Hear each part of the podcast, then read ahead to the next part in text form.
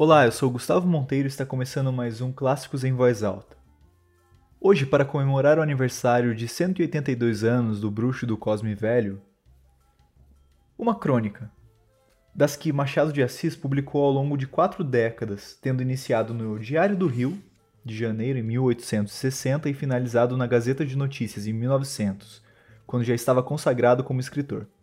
Coincidiu, portanto, com um importante período de consolidação da imprensa brasileira, em que o folhetim desfrutava aqui de muito sucesso, à maneira da Europa.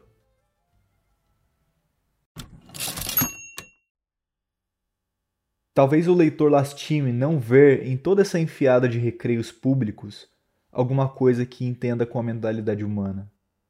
Não havemos de ir procurar no teatro lírico, onde, em geral, só vão os dois primeiros sentidos.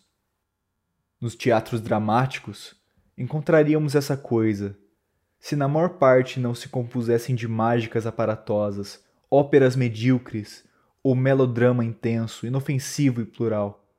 Danças, vistas, tramóias, tudo o que pode nutrir a porção sensual do homem.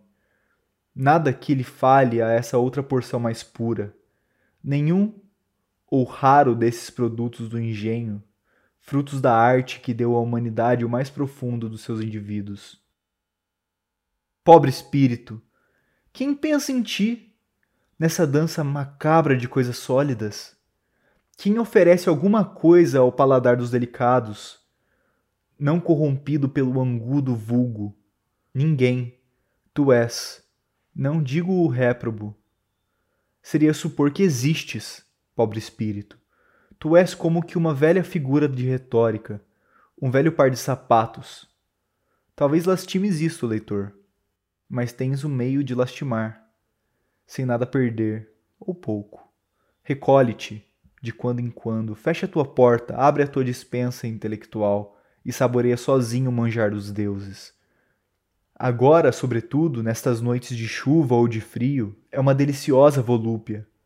Goza e vinga-te, diria o padre Vieira, parodiando-se a si próprio.